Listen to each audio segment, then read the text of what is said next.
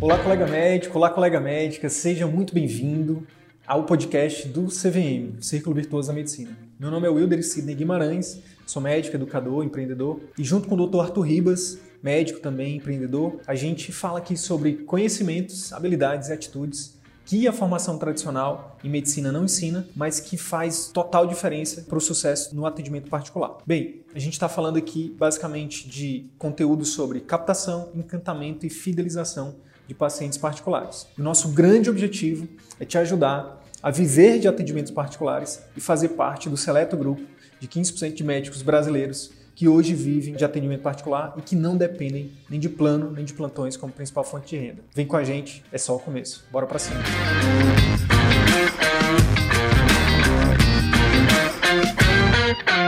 Bacana. Tudo bem, pessoal? Boa noite. Na aula de hoje a gente vai falar, né, mesmo após essa essa pandemia aí, por que, que o médico ele consegue né, trilhar aí pelo caminho do atendimento particular e fazer parte dos 15% de médicos que vivem de atendimentos particulares e não dependem de planos ou plantões como principal fonte de renda. Já começando a explicar o porquê disso, é muito simples. Talvez muitos colegas não estejam enxergando uma grande oportunidade que existe neste momento foi criada exatamente por conta dessa, dessa quarentena, que é a grande demanda reprimida né, de pacientes particulares que vão, que vai, que está sendo, que foi criada, né, e que está é, cada vez mais está sendo liberada aí os lockdowns aí nas cidades. E quando isso realmente estiver tranquilo, né, de fato, isso vai gerar um, um, uma procura gigantesca nos consultórios médicos. Então, um dos, uma das coisas que a gente sempre fala aqui na, nos nossos conteúdos é que uma das grandes características de um médico, né, de um empreendedor, né, de um médico que quer trilhar ali pelo caminho do atendimento particular, é que ele tem que buscar ver oportunidades onde a maioria vê problema. Se você for parar para pensar, por que, que é uma oportunidade para o médico hoje ir para o atendimento particular, já que 85% dos médicos estão no plano? Ora, a oportunidade é exatamente porque vai ter uma grande uma grande quantidade de pacientes que, que precisam e querem de um atendimento particular diferenciado. E se você aprender a fazer isso, você tem ali é, uma grande chance de ter sucesso. Então, onde todo mundo está vendo problema, quem enxerga a solução vai ter um resultado diferenciado. Então aqui é a mesma coisa, é a mesma coisa. Enquanto está todo mundo, ou pelo menos a maioria, está com medo, meu Deus, e agora? O Covid, não sei o que, como é que vai ser? As pessoas que estão enxergando essa oportunidade, dessa demanda reprimida, então, desde lá no início, no meio do, do corona, a gente falou isso. Começa a construir tua marca agora, começa a utilizar a telemedicina. Quem já está fazendo isso, caramba, né, vai ter um, um, uma demanda muito grande, né? E vai fazer com que esses atendimentos particulares aí explodam. É isso, Arthur? Isso. Enfim, durante a, durante a pandemia, é só a gente imaginar que o próprio fato da pandemia ela já gera um estresse maior um fator de risco para gerar maior probabilidade de adoecimento. Então, muitas pessoas deixaram de procurar médico nesse período por causa da quarentena, né? estão em casa ali, é, evitando sair, e, e, essa demanda né, não, não cessou. E, na verdade, ainda se criou uma nova, que é justamente o fato do, do de todo esse momento de estresse né, vivido pela quarentena. Então, muito provavelmente, a gente vai ter muito mais casos de pacientes procurando atendimento médico. E aí, o que, que acontece? É, eu, eu, tenho até um exemplo né, de meu, de trabalho com emagrecimento, né, muitos, muitos clientes antigos que já tinham finalizado o programa, já tinham finalizado o objetivo, mandando mensagem para a secretária, querendo marcar retorno, querendo marcar um novo programa, porque, enfim, passaram aí por estresse, por, por, por, esse momento aí de, de, quarentena e desejavam ali um novo processo de emagrecimento. Então, é, assim como no meu nicho, né, provavelmente em vários outros nichos, né, várias outras áreas de atuação, existem pacientes com demandas reprimidas e alguns já têm, logicamente, alguns profissionais que já les acompanham, mas outros não. E a gente defende que a gente tem aquela máxima, né, de que é, no atendimento particular o, médico, o paciente ele procura o médico e não um médico. Então, se, se, se, está surgindo aí uma nova demanda né, por esse momento e se você está construindo a sua marca para você ser para você ser visto como o médico, né, existe uma grande probabilidade de você surfar isso daí. Exatamente. Uma grande armadilha que, que pode, muitos colegas estão infelizmente caindo nesse momento, é por conta, de novo, do medo. Cara, o medo, ele é, ele é bom. O medo, ele é um instinto de sobrevivência que, que todo ser humano tem. Só que se você for parar para pensar, o medo, ele, ele nos paralisa com o objetivo de nos, nos manter vivos. Só que, por exemplo, nesse caso, o medo, por exemplo, de continuar ali trilhando pelo atendimento particular, se você for, se você for parado por esse medo, você vai cair na armadilha que muitos estão caindo, que é voltando para o plano, voltando para os plantões, voltando a vender a hora ali. Se você for parar para pensar, a maioria de nós, a gente aprende na nossa, na nossa formação, e o mercado conseguiu entender muito bem isso, e os planos de saúde aproveitam muito bem isso, que é comprar a hora do médico muito barato. Se, for parar, se você for para pensar e fazer um cálculo rápido, se você ganha mil reais num plantão de 12 horas, você, sua hora ali por, por, por, de trabalho está custando ali menos de 100 reais. E aí, certo dia, eu levei, um, eu levei meu carro numa concessionária e aí eu fui pagar lá a, a revisão. Aí tava lá a hora do mecânico, 260 reais. E aí eu, caramba, a hora do mecânico da concessionária vale muito mais do que a minha. E, e nada de errado. O mecânico tá certo, né? A concessionária, não sei se a concessionária paga aquilo mesmo para ele, mas eu que estava errado. Eu que estava errado por ter uma hora de trabalho muito baixa. Se você for parar para pensar, e, e fizer esses cálculos também no atendimento por plano, vai dar, não vai dar muito diferente disso, não. Então a gente só aprende a vender o nosso tempo. Só que o nosso tempo é um recurso escasso. Ah, então agora eu vou comprar uma casa nova, então eu vou ter que vender mais tempo. E aí a gente tem que dar mais plantão, tem que atender mais pessoas. Ah, eu vou comprar um carro novo, aí eu vou ter que dar mais plantão, é, é, é atender mais gente. E isso é o que a gente chama de círculo vicioso da medicina. Uma hora o seu corpo começa a reclamar. Uma hora os seus relacionamentos começam a se desfazer. Uma hora a sua saúde mental começa a reclamar. Então, cuidado por conta desse medo generalizado que foi criado na quarentena por conta do Covid. De, é, cuidado para não deixar o seu ego fazer com que você abandone os seus sonhos. Então, tem colegas que que estavam ali estruturando o atendimento e que por conta do corona deram uma brecada. Tudo bem, realmente. É, a gente estava em um momento ali de incerteza. Mas agora, nesse momento, a gente sabe que agora é o momento da gente retomar. Agora é o momento de quem fez o dever de casa lá atrás e já estava adiantando a estruturação, o planejamento, agora é hora de começar a colocar isso em prática.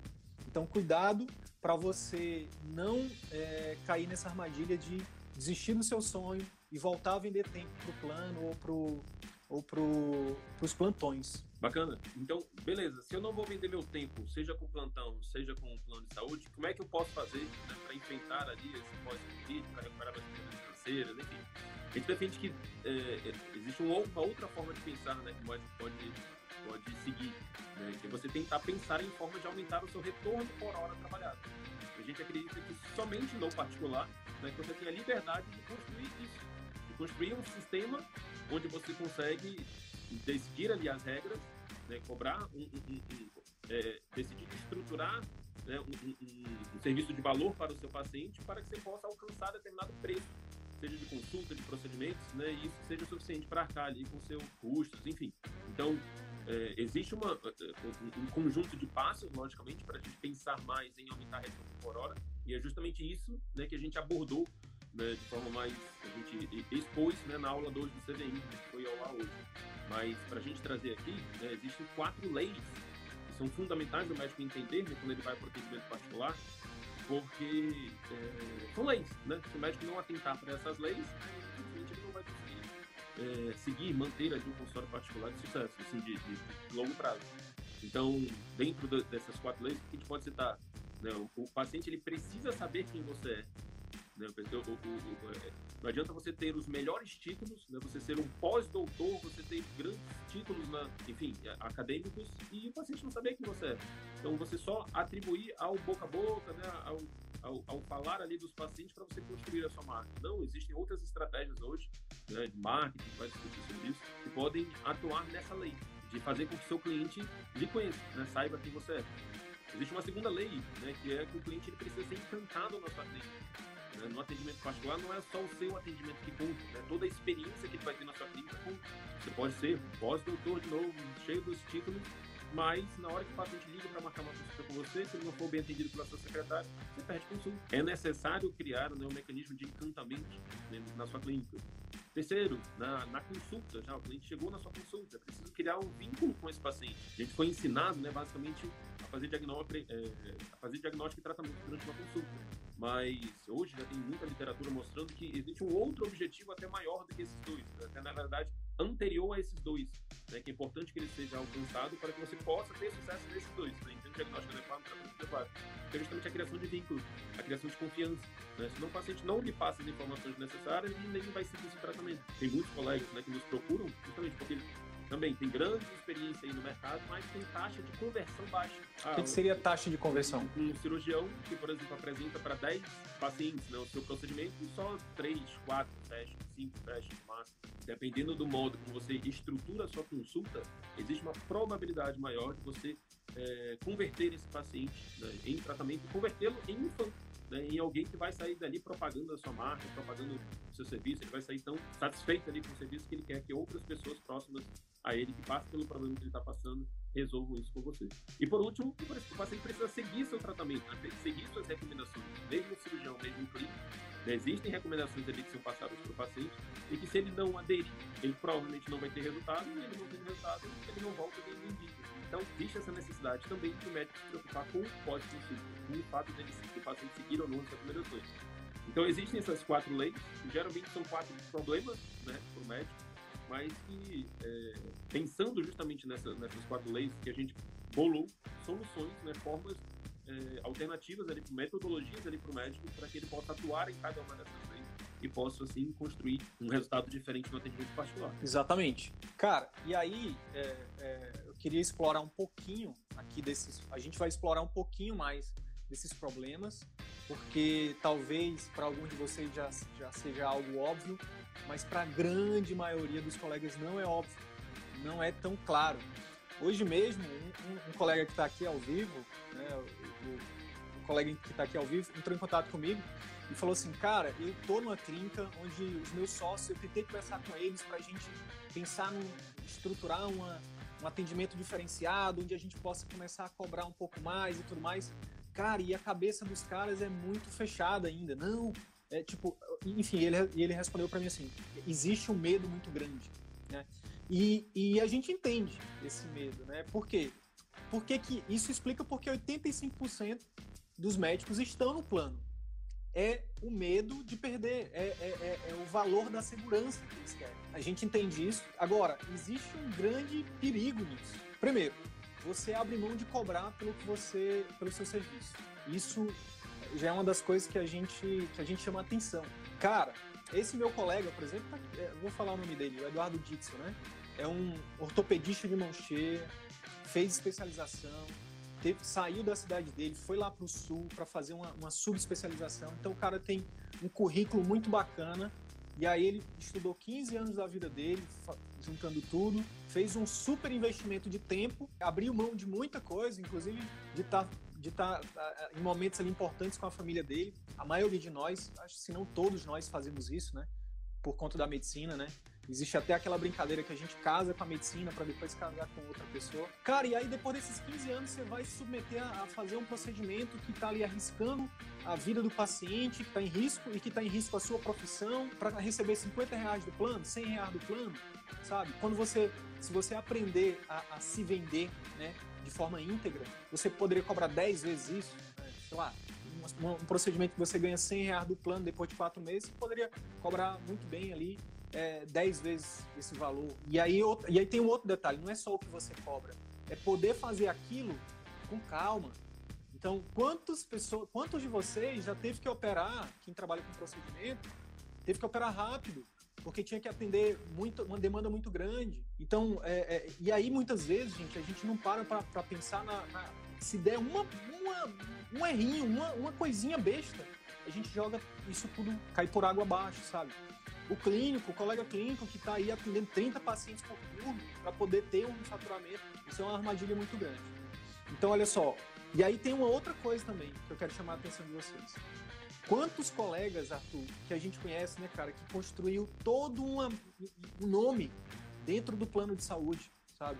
Atendendo só paciente de plano. O que talvez você não enxergue, principalmente você que já está há um tempo aí no, no plano, é que um detalhe qualquer, uma canetada, o dono do plano né, eles podem mudar. Por exemplo, se, se, hoje você recebe, sei lá, 100 reais por esse procedimento, ou 30, 50 reais numa consulta, pode vir uma pandemia da vida, pode mudar alguma coisa no cenário econômico e o plano dizer, não, não vou mais pagar 5, vou pagar só 50 no procedimento. Não, não vou pagar mais 50 na consulta, vou pagar só 25. E eu não vou pagar daqui a 4 meses, não, vou pagar daqui a 8 meses. E aí? E aí que você fez um esforço gigantesco para construir o seu nome, a sua marca no plano, e aí a qualquer momento vem o dono do plano e muda as regras. Então a, analogia que a gente faz é como se você construísse toda uma mansão num terreno alugado. A qualquer momento o dono do terreno pode chegar e dizer: "Ei, desocupa aí. Olha aí o tanto de tempo, quantos anos, quanto de esforço você demorou para construir essa mansão, para qualquer momento vir alguém e dizer que você tem que sair. A gente não tem nada contra o plano de saúde, a gente não tem nada contra o serviço público, os plantões, nada disso. A gente sabe que, principalmente o serviço público é importantíssimo, né? Se não fosse o SUS, muita gente estaria morrendo. A questão é, a gente não é contra o SUS nem contra o plano, mas a gente é a favor do médico, a gente é a favor da valorização médica. Para quem não nos conhece ainda e não entende os nossos valores, o que a gente defende é que não importa onde o médico atue, mas que ele seja bem remunerado, que ele seja valorizado do ponto de vista de condições de trabalho, que ele possa realmente, de fato, ajudar né, a fazer o seu melhor pelos pacientes.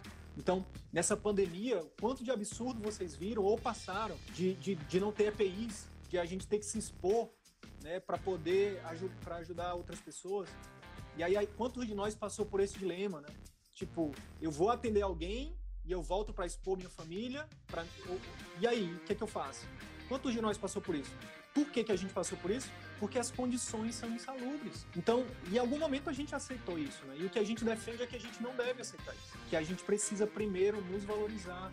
Porque se a gente ficar se submetendo a isso, isso nunca vai acabar, esse ciclo vicioso tende a, tende a continuar. E aí, é, é, tem até uma frase que é atribuída ao dono da Amil, a gente não sabe se é verdade ou não, mas diz que ele falou assim, quando ele, quando, numa entrevista aí, cara, eu vi uma oportunidade maravilhosa quando eu criei a Amil eu vi que o médico é, um, é uma mão de obra extremamente qualificada e barata.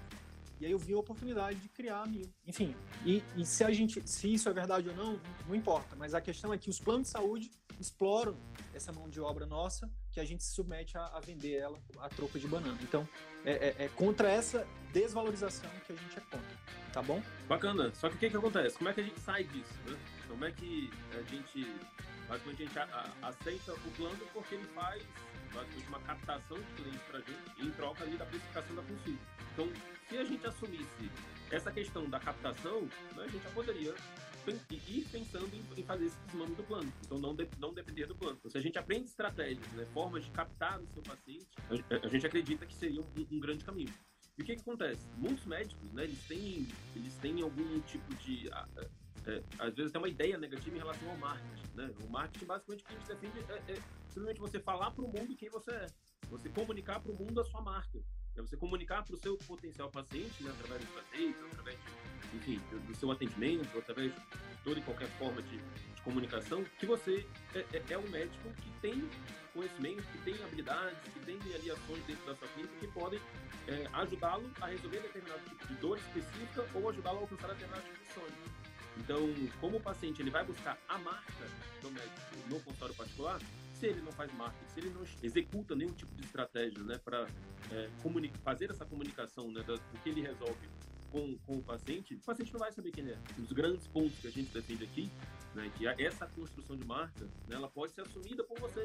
Né? Você pode fazer um estudo do seu público-alvo, começar a fazer conteúdos ali que mostrem para o seu público-alvo. Você tem capacidade de resolver as suas dores, de, de enfim, retirar as suas dúvidas, de resolver ali as suas objeções, os seus medos em relação ao seu tratamento. Então, é, através desse processo de construção de marca, né, você tende a alavancar muito os seus resultados. A gente depende, né, tem uma máxima do empreendedorismo, você pode ter é, um nível de prosperidade só com, só com um produto bom.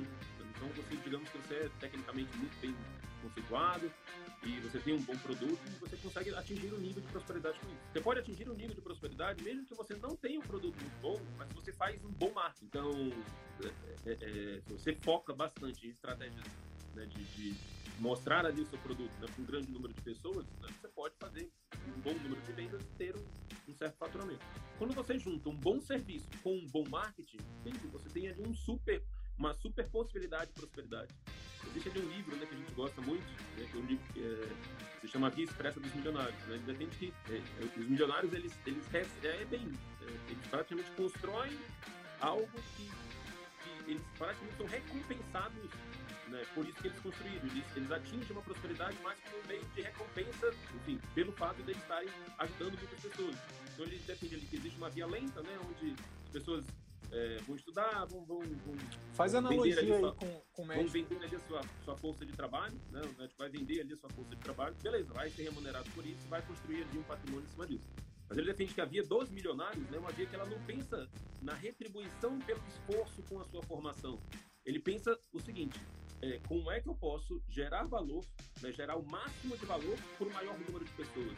Pense comigo, quanto que merece ganhar uma pessoa que descobrir agora uma vacina para o coronavírus? Né, quanto merece ganhar alguém que descobrir um tratamento para câncer? Né? Então, são pessoas que merecem milionárias. Então, quanto maior o número de pessoas que você ajuda e quanto maior for a, a qualidade dessa ajuda, né, maior vai ser a sua recompensa, maior vai ser a sua remuneração, maior vai ser a, a, a riqueza que você vai gerar. Então, a gente defende muito isso, né? que você estruture ali um serviço que, de fato, gere bastante valor para o seu paciente e que você, através de medidas de marketing, através de algumas medidas de gestão né, dentro da sua clínica, você consiga é, mostrar isso para o maior número de pessoas. No plano de saúde, geralmente você só tem um volume, né, mas passa ali batida essa questão do valor. Né, passa ali batida do resultado, né, cara? Do, do resultado. resultado. Então, a gente entende que é no atendimento particular que você consegue fornecer os dois, tá? E o marketing é uma das grandes ferramentas para você alavancar essa marca, alavancar essa possibilidade de mostrar o seu conteúdo para mais pessoas, tá? E na próxima Arthur, aula. Rapidinho. E aí, eu queria só trazer a, a, a analogia lá do, da mansão no terreno alheio. Quando você constrói a sua marca através de um serviço de um, e de estratégia de marketing, uma vez que você constrói a sua marca, esse vai ser o seu maior ativo. Porque não importa se você está numa clínica sua, se você está numa clínica de alguém, a gente tem case que tenha né, esse perfil de pessoas que nem clínica tem, como é o Luiz, né, a entrevista que a gente fez, que a gente disponibilizou lá no nosso canal. Ele não tem clínica, mas é um cara que é que, que construiu a marca dele, porque tem um serviço e, e, e estratégias de marketing bem consolidadas. Ou você que tem clínica, que quer ter o seu próprio local também. Então não importa se você está trabalhando, se você é clínico, se você é cirurgião, se é pediatra, GO, quando você cria a sua marca, cara, é algo que você vai conseguir, é um ativo, né? Não sei se vocês sabem a diferença de passivo e ativo. Passivo é tudo aquilo que você que você gasta, que, tira, que, que você perde dinheiro. Um carro, por exemplo, que você compra só para passear é um passivo, você gasta dinheiro com ele. Agora, se esse mesmo carro você usa ele para trabalho, se você aluga ele para alguém, ele vira um ativo, ele traz dinheiro para você. Então, o, a sua marca, a, a maior, a, o maior ativo do médico é a marca. Então, quando você cria essa marca, e aí, aí você começa a criar o ciclo virtuoso da medicina, que o Arthur vai falar um pouquinho mais agora. Seguindo um pouco mais essa questão do, do, das leis, né? Então a gente falou dessa questão da captação, a gente falou da questão, eh, eh, eu espero que tenha ficado claro aí essa questão da importância de, de executar estratégias de marketing, estratégias de comunicação da sua marca para o seu público. E aí, à medida que você vai construindo isso, você vai aumentando demanda. Né? Então, você vai, quanto maior a demanda, maior é o preço que você pode cobrar. Então, são dois fatores, a gente até falou, fez um vídeo, assim, uma aula bem completa sobre isso, sobre os dois maiores fatores que afetam o preço que você vai cobrar na sua consulta primeiro é a demanda, né? E segundo, o valor que você gera. Então, quanto mais valor você gera na sua consulta, quanto maior a experiência que você proporciona para ele, seja com a sua equipe, seja com o ambiente na sua clínica, seja com a sua consulta, seja com os processos ali na sua clínica, né, com pós-consulta. Então, quanto mais valor você gera para esse paciente, maior é o preço que você pode cobrar. Só que não adianta você fazer toda uma clínica, fazer toda uma construção gigantesca e você não ter demanda. Então, se você só faz essa questão, só se preocupa em estruturar um serviço muito grande, mas não executa o marketing, esse quesito aqui da parte da demanda fica baixo. Então, o grande ponto aqui é você atuar nos dois. Aumentar a maior... É, é, pensar em estratégias para aumentar ao máximo a quantidade de valor que você gera para o paciente né? seja com a sua equipe, com, a sua, com o seu ambiente, com os processos que você desenvolve na sua clínica, seja com a sua consulta, e desenvolver estratégias de marketing para aumentar a sua demanda. Então, quanto maior demanda e quanto maior valor, maior o preço de consulta. Quanto maior o preço de consulta, maior o valor que você recebe por hora trabalhada. E quanto maior o valor que você recebe por hora trabalhada, mais você consegue ter qualidade de vida, você consegue estabelecer ali um tempo de trabalho, não necessariamente você precisa ter aquela rotina louca do médico de 12, 14 horas de trabalho, né? tem estudo segundo demografia médica, o médico trabalha 60% trabalha mais de 40 horas por semana e em torno de 30% acima de 80 horas por semana. Então é muito, muito, muitas horas. É, o médico ele até tem uma, uma boa remuneração, né, vamos botar assim, comparado com as outras profissões, porém, as custas de muito trabalho. Então, as custas de um valor de hora trabalhada relativamente até baixo, comparado com algumas outras estratégias, profissões, enfim.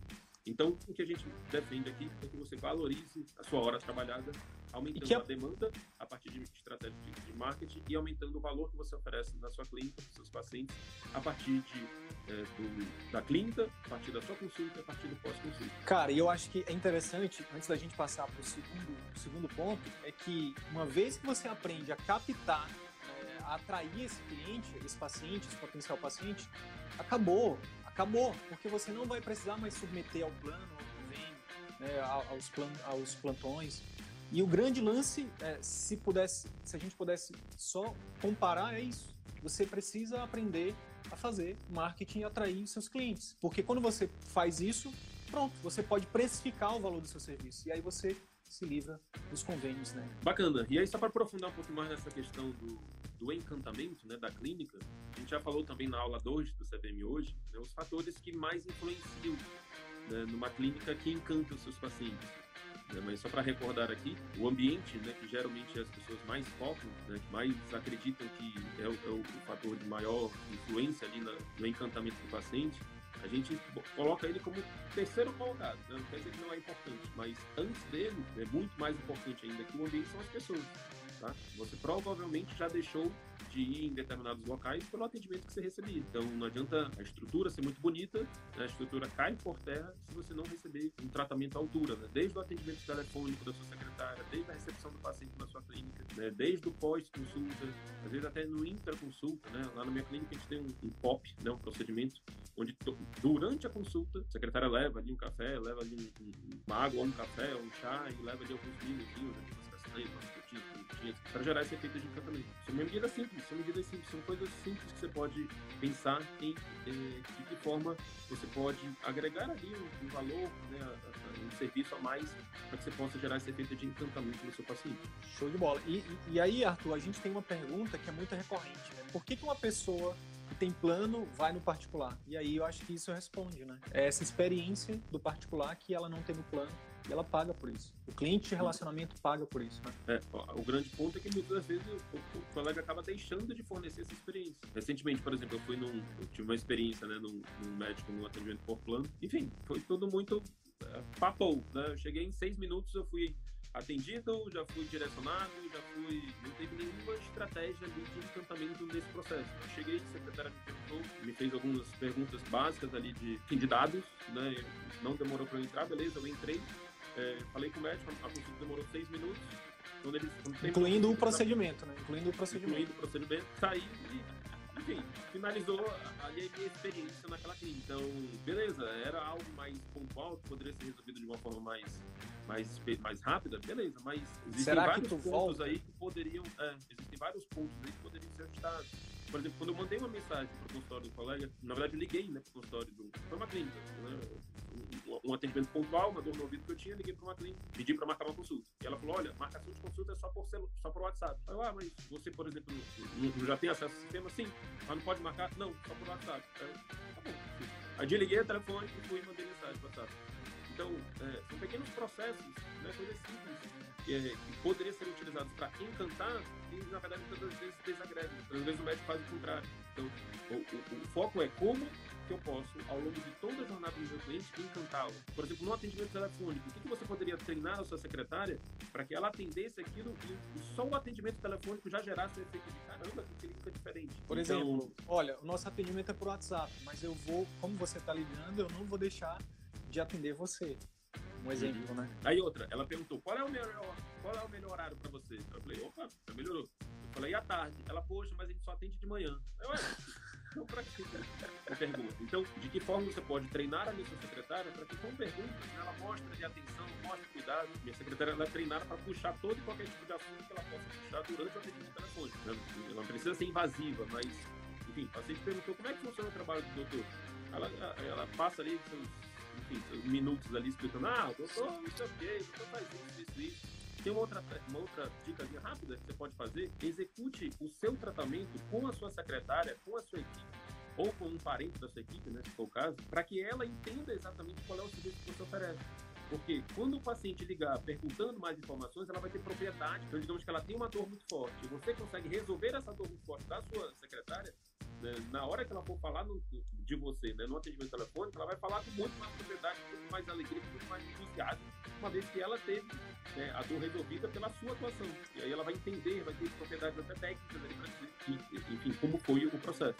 Tá? Se de repente não for o caso, né, você é, sei lá, um urologista e a secretária tem uma, queixa que você possa utilizar, trate do pai ou um parente que tem alguma dor e que você possa partir desse tratamento, mostrar para ela é, exatamente o que você faz na sua clínica, como é o seu tratamento, como é o seu modo de falar, de lidar com o cliente. Então, não adianta também você querer que sua secretária trate bem o seu cliente se você não consegue ter uma boa relação ali com os seus funcionários, com os seus, com os seus pacientes. Então, você sendo o maior exemplo, né, você consegue fazer um treinamento desse muito mais efetivo. Cara, eu lembro que você, eu lembro que a gente falou, não sei se a gente já falou agora nessas lives, né? a gente falou que quando você encanta, quando você faz um, você supera as expectativas do paciente, ele fala bem de ti para uma, duas pessoas. E quando é o contrário, quando você desagrega, ele fala, ele fala mal de você para 10 ou mais pessoas. Então isso, isso funciona, isso é verdade. Então, às vezes a gente pensa que, que não, mas as, principalmente com as redes sociais, se você faz um desserviço para o paciente, cuidado, ele pode. Obviamente a gente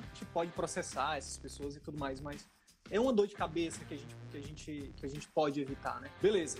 A gente já falou do marketing, que é um ponto, é um, é um, é um ponto. O segundo ponto é a clínica que encanta.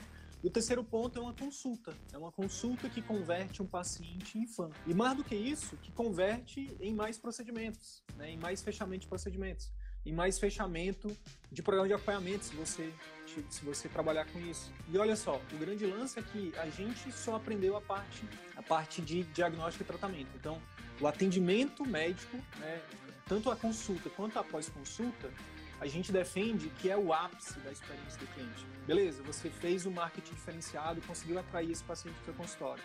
Ótimo, parabéns. Sua secretária está bem treinada, todos os POPs ali bem, bem estruturados, ela conseguiu encantar ali o paciente na sua clínica. Beleza.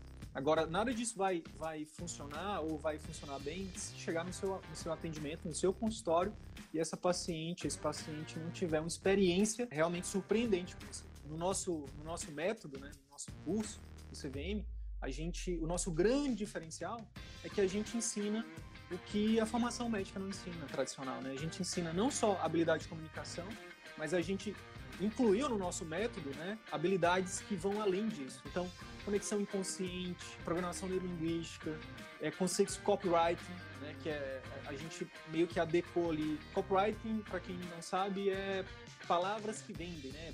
É comunicação persuasiva.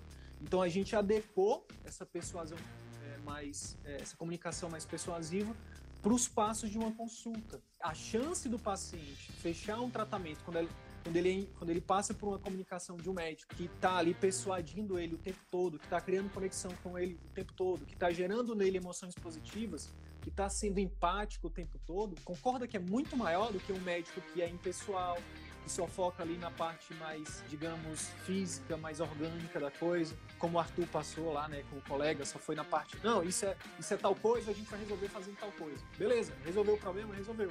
Mas. E ele é... foi cordial, ele foi bem educado, ele foi totalmente. Opa, meu amigo, o que, que eu posso lhe ajudar? Foi educado. Ele, ele, não foi grosso, né? Ele foi cordial. Então, é para além. Do... Muita gente acha que a habilidade de comunicação é ser cordial, é chamar o paciente pelo nome, é, é atender na porta. Não, tem técnica para isso. Tem técnica. Assim como um dia você aprendeu a técnica lá da sua especialidade, como o GO aprendeu a fazer parto, é, o cirurgião aprendeu a fazer ali um, uma colecisté ali no, no, triângulo de calor, se não me engano, que agora eu tô. Né? Pediatra que aprendeu ali os marcos do, do desenvolvimento. Enfim, existe técnica para se comunicar Eu tenho me debruçado sobre literatura e sobre, não só do ponto de vista teórico, mas prático, também sobre comunicação nos últimos três anos. Então, é, é, a gente condensou isso nesse, nesse, nesse método, né, no nosso curso. Então, a gente tem tido ótimos feedbacks dos nossos alunos, né? não só do ponto de vista de fechamento de procedimentos ou fechamento de programa de acompanhamento, mas realmente de feedbacks de, dos pacientes, os pacientes saírem da consulta agradecendo, né? realmente falando minha nossa, sabe, tipo que atendimento diferenciado. Isso envolve o pós-consulta também, né? O programa de acompanhamento intensivo que a gente já falou também na semana passada. O paciente, ele, ele espera ser bem atendido, né? Só que ele não espera ser extremamente bem atendido no pós-consulta. Então, o programa de acompanhamento é algo também que, que vai gerar esse encantamento com certeza. Tem um livro que ele embasa um pouco isso que a gente fala aqui, né? Os sete hábitos das pessoas altamente eficazes. E duas leis, duas leis desse livro são, primeiro, faça sempre mais do que é lhe pedido. Então, se você, por exemplo, na consulta, se o paciente espera que termine ali o atendimento na consulta, ofereça mais. Então, o programa de acompanhamento é um, é um, é, é um over delivery, é algo a mais que ele não está esperando. E a segunda lei é um ganha-ganha. Por que, que a gente defende o atendimento particular? Porque nesse modelo que a gente defende, ganha o paciente, que vai sair muito bem atendido, vai ter o problema dele resolvido, vai ter, vai criar um relacionamento com o paciente e ganha o médico, que, que, que teve a, a possibilidade de fazer um atendimento como ele sempre sonhou na medicina, de fato ajudar essa pessoa a ter resultado e ser bem remunerado por isso. É um ganha-ganha. Então esse, essas duas leis aqui embasam é, é, é, é, um pouco do que a gente fala aqui. É isso, Arthur? Sim, dá, uma, dá um exemplo né, do que seria uma dica prática aí para essa questão da consulta e da conduta. Né? A gente falou aqui de toda a importância, mas só para ficar é, exemplificado, né, o que, que você já poderia começar a implementar de imediato para já deixar a sua gerar nesse no, no, paciente um efeito na consulta de um de um encantamento, né, de superação das expectativas dele. E aí eu posso falar daqui a pouquinho também da parte do programa de acompanhamento. Show de bola. Vamos lá.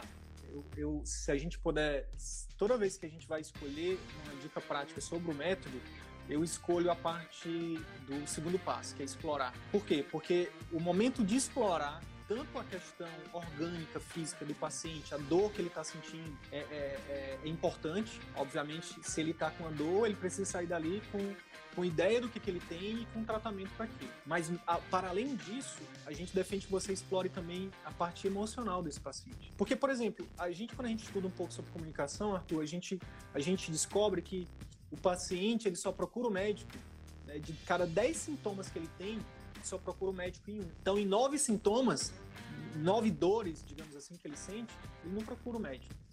Ele vai na farmácia, ele vai, ele fala com a mãe, fala com o filho, fala com o filho, fala com o vizinho, fala com o curandeiro, se for dependendo da região do país, fala com o pajé, se for aqui no norte, né? E aí, em um desses, em um desses sintomas, ele procura o médico.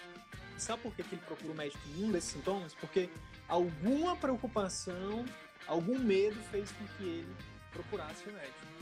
Então, explorar esse medo é extremamente importante para aumentar a satisfação do paciente na experiência da consulta. Então, o médico, sim, como é que a gente faz isso? É basicamente perguntando. Então, fez ali, durante a anamnese, você pergunta: qual é, o seu maior, qual é a sua maior preocupação? Foi isso que ele fez me procurar hoje? E aí a pessoa vai dizer. Né?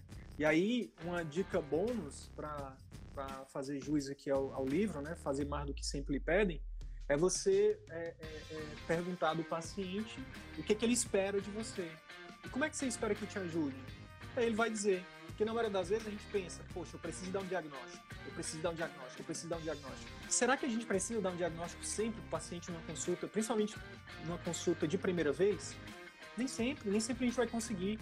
Então, às vezes, é melhor você não, não correr o risco de errar o diagnóstico, criar na cabeça do paciente um diagnóstico errado, do que você dizer, olha, eu preciso estudar um pouquinho mais sobre o seu caso. E, e, obviamente, não deixar o paciente com, com aquele sintoma, né? Tentar fazer alguma coisa para diminuir aquele sintoma. Na maioria das vezes, isso pode ser muito melhor do que você, não, você tem tal coisa, eu vou te prescrever uma medicação, um medicamento, e aí depois, na, na semana seguinte, o paciente não, não melhora, procura outro médico, e aí o, o outro médico descobre que era um outro problema, e aí como é que você fica? Você fica em maus lençóis, você perdeu esse paciente para sempre. Saber do paciente, o que, que ele espera de você é fundamental. Então, você pode estar preocupado com o diagnóstico, mas o que ele quer, na verdade, é que você prescreva uma medicação para diminuir a dor, é que você peça um exame. Então, se o paciente vira para você e fala assim, não, doutor, eu quero que você prescreva, quero que você só me diga, por exemplo, no caso do emagrecimento. Se é câncer não, se isso é câncer não, né? tem muito esse medo, é, né, de uma doença mais séria. É, se isso, isso se, é, se isso é grave ou não. E aí você tá ali de frente de uma coisa que você tem uma convicção muito grande que não é, você fala, olha, de acordo com o que a gente conversou e pelo, pelo que eu examinei aqui, provavelmente não. Uma das coisas que a gente fala é que a gente nunca deve dar certeza para o paciente, né? Na medicina e no amor, nem sempre nem nunca, né? Então, nunca dê certeza e nem nunca tire a esperança do seu paciente. Então, mas essas são as duas dicas práticas aí para você realmente encantar esse paciente na, durante a sua consulta. Vamos lá, programa de, de, de acompanhamento intensivo, né? seria um sistema que a gente bolou pensando no pós-consulta. Vou dar um exemplo do meu caso, né? Trabalhava com emagrecimento, mas você pode pensar em, no seu caso, enfim. Tem dois modelos né, que você pode trabalhar com programa de acompanhamento. Tem um modelo que você oferece para todo mundo, ou seja, dentro da sua consulta, é, você terminou a consulta, você marcou um retorno em 20, 30 dias, você pode fazer um acompanhamento mais perto desse paciente é, é, nesse período, né, do D1, imediatamente assim que ele sai da sua, dia seguinte ao que ele sai da sua clínica, ao, ao dia do retorno. Então, nesse período, você pode estar treinando a sua secretária para perguntar como é que está o peso, como é que está, se ele está se sentindo bem, se ele encontrou a medicação, se ele fez o exame, enfim, se ele já está tendo algum tipo de resultado, se ele está tendo algum tipo de, de, dificuldade em relação à conduta que você passou. Então, são, é, é, basicamente ter uma preocupação com o pós-consulta com o fato dele ter ou não uma dificuldade com o, o, o tratamento, se ele conseguiu de fato aderir ao tratamento, né, fazer determinada medicação ou procurar, se você, por exemplo, encaminhou para uma fisioterapia, será que ele marcou essa fisioterapia? Ele não marcou, provavelmente ele não vai melhorar. Se ele não vai melhorar, provavelmente ele não vai voltar na sua vida. Então, é, e às vezes o paciente não volta só por vergonha, né, Arthur? Isso. Ele não conseguiu fazer a fisioterapia e não volta por vergonha. Então no emagrecimento também isso é muito comum, né? Ah, nem fiz a dieta, ah, nem, nem deu. Ele vai me brigar vai me brigar. Então, existe esse primeiro modelo, né, que você oferece para todo mundo, pode até cobrar um pouquinho a mais pela sua consulta, e aí, para todo mundo que está aparecendo na sua clínica, você, você, faz esse tipo de serviço. E existe um segundo modelo, que é o que você oferece à parte. Então, ao final da minha consulta, eu chego para você e falo, olha, a gente tem duas formas de conduzir o seu emagrecimento. A gente pode fazer um modelo mais aberto, onde eu vou te passar aqui uma, talvez aqui alguma medicação, se for o caso, você vai passar aqui com a minha nutricionista, ela vai te passar uma dieta, né, dentro de uma estratégia que eu bolar, e você vai voltar daqui a um mês, daqui a um tempo para a gente avaliar. Beleza, essa é a metodologia aberta. Eu bolei aqui um sistema de acompanhamento intensivo. Se você quiser que a gente faça, que a gente seja, que a gente fique mais próximo de você, se você tiver uma dificuldade ali de disciplina, de, de adaptação à dieta, a gente bolou aqui esse sistema onde a gente vai estar mais próximo de você. Então, eu vou lhe passar aqui, é em vez de uma só dieta, a gente vai fazer um ciclo de estratégias. Você vai começar com uma dieta X, depois vou trocar para uma outra, depois vou trocar para uma outra, depois vou trocar para uma outra, porque a gente sabe que as dietas têm ali adaptação e aí, é, quando a gente faz esse acompanhamento mais de perto, eu consigo fazer retornos mais frequentes e a gente consegue é, ir trocando e avaliando as estratégias e, e decidindo ali qual está tendo mais resultado e, e seguir de acordo com o resultado. E aí, fora isso, você vai ter consultas frequentes aqui, tanto comigo quanto com a minha nutricionista. Eu tenho aqui uma enfermeira que ela também faz alguns procedimentos estéticos. Eu ofereço nutricionista, enfermeira, é, os retornos, é, os procedimentos com a enfermeira. É isso. E um, então, grupo de, é, e um grupo de acompanhamento. Isso, isso. E aí eu vou ter aqui um grupo de acompanhamento onde a minha secretária ela vai estar diariamente perguntando, tendo contato com você, querendo saber seu peso, querendo saber se você está bem em relação à dieta que foi prescrita, né? Logicamente, se for uma dieta mais branda, né, que ele não vai perder tão rápido, eu dou um espaço de maior para também não gerar ansiedade. Então, eu vou conduzindo esse paciente de uma forma bem mais próxima. Então, Você é corresponsável né, pelo resultado dele.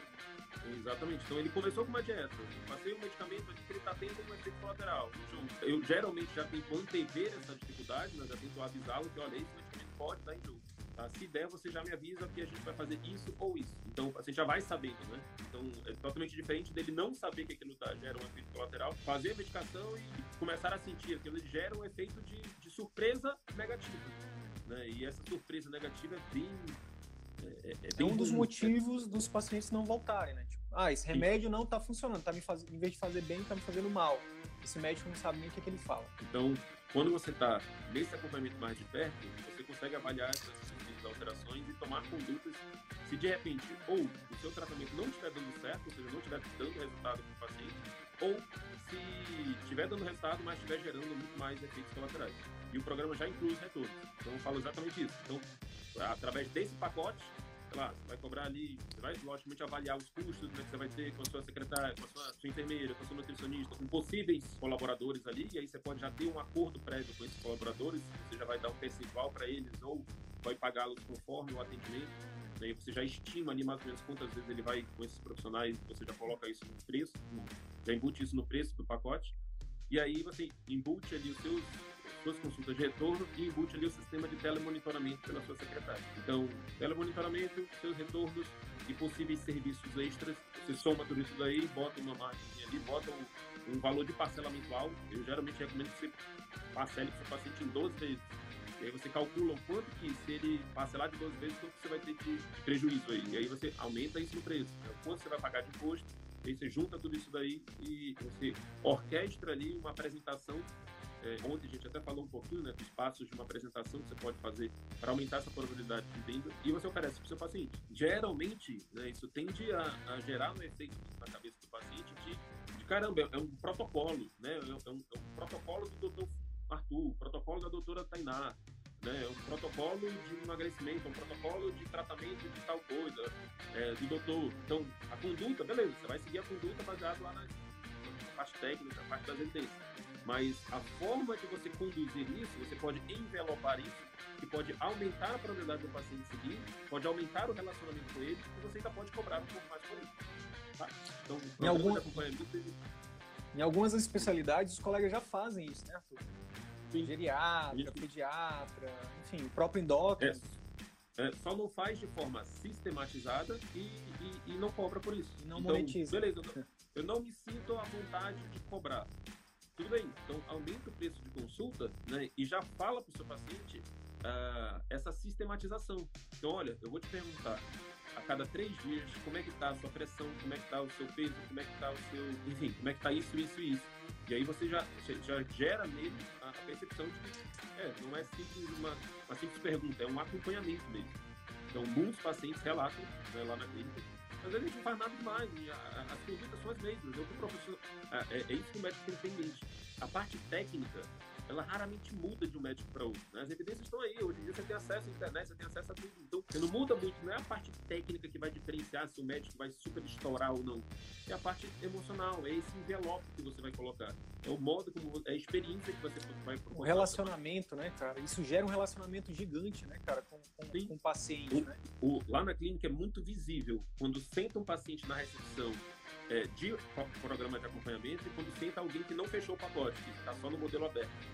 O, o, o, paciente que fechou, a secretária conversa, a secretária já sabe, porque a minha secretária também ela é muito boa, assim, ela, ela, ela, tem essas habilidades e ela foi muito bem instruída nesse sentido de, de o máximo que você conseguir apoiar o paciente, o máximo que você conseguir, e, se isso tiver que Enfim, ela conhece muitas das vezes o paciente até mais do que eu. Então tem. Você imagina, ela tá no dia a dia ali perguntando, opa, tudo bem, conseguiu fazer dieta hoje? Aí a pessoa vai falar, poxa, hoje não deu, briguei com meu marido, ah, meu trabalho não foi legal, não sei o quê. Aí a gente já vai, já dá uma palavra de, de apoio, de ajuda, enfim. For o caso aí, até uma parte psicológica, né, se tiver alguém da parte da psicologia na sua equipe também poderia ser. Então, é, ela cria meio que um laço de amizade mesmo. A, a, a recebe, a minha secretária recebe muito mais presentes na minha do que eu. Mas também, enfim, a gente recebe convites, né, de aniversário, casamento, enfim os pacientes eles se sentem muito mais, eles criam esse relacionamento. Enfim, você tende muito mais a acreditar em alguém que você conhece, que você tem um relacionamento, do que alguém que você não conhece. Então, você tem ali, trabalha com um procedimento, uma cirurgia cara, né? Ou, enfim, tem um valor agregado maior, né? Tem um procedimento de 4, 5 mil reais. Você simplesmente jogar isso na cara do paciente é totalmente diferente de você criar todo um trâmite, um passo a passo para você apresentar o seu preço. E existe gente... um processo disso daí, né, onde você pode aumentar esse nível de relacionamento, para aumentar esse nível confiança, né, de vínculo, para você poder aumentar mais a sua taxa de fechamentos. Então, se você tem mais conversão de tratamento, se você tem mais adesão de tratamento, se você tem mais indicações, esses três parâmetros aqui garantem resultados exponenciais na sua clínica. Porque você está atendendo para uma pessoa que você atenda, essa pessoa tem resultado. E aí ela indica para mais duas, né? E aí isso vai gerando esse crescimento exponencial. Essas mais duas vão indicar para mais duas, vão indicar para mais duas, então você, vai ter um crescimento. Crescimento é, em PG, né? Não é em PA. Isso, em PG. E aí você pode, com o tempo, ir aumentando o preço de consulta. Né? Então, eu comecei na minha clínica com 300 reais de consulta, eu e um outro profissional, né, que fazia essa parte psicológica e tudo mais. ou chegando a, a conseguindo até dobrar esse valor à medida que você vai conseguindo juntar todas essas estratégias. Tá? E quando seria interessante um programa de acompanhamento intensivo? Geralmente três meses. Geralmente três meses e divide em 12. E aí depois disso fica fazendo um acompanhamento mais aberto. Então, a, a lógica do acompanhamento intensivo é, por exemplo, se ele vai ter que passar por um processo de mudança muito brusco, a gente tem, por exemplo, orientado alguns pacientes, alguns alunos aqui que trabalham com demência. Então, no início do diagnóstico da demência, tem toda uma mudança né? A família vai ter que se adaptar, o paciente vai ter que se adaptar à medicação, a parte da psiquiatria também pode acontecer isso, a, parte de emagrecimento também, cardiologia, enfim, a maioria, a maioria das especialidades clínicas que envolvem o início de uma estratégia, vai, vai haver toda uma mudança de hábitos, de comportamentos ali para o paciente.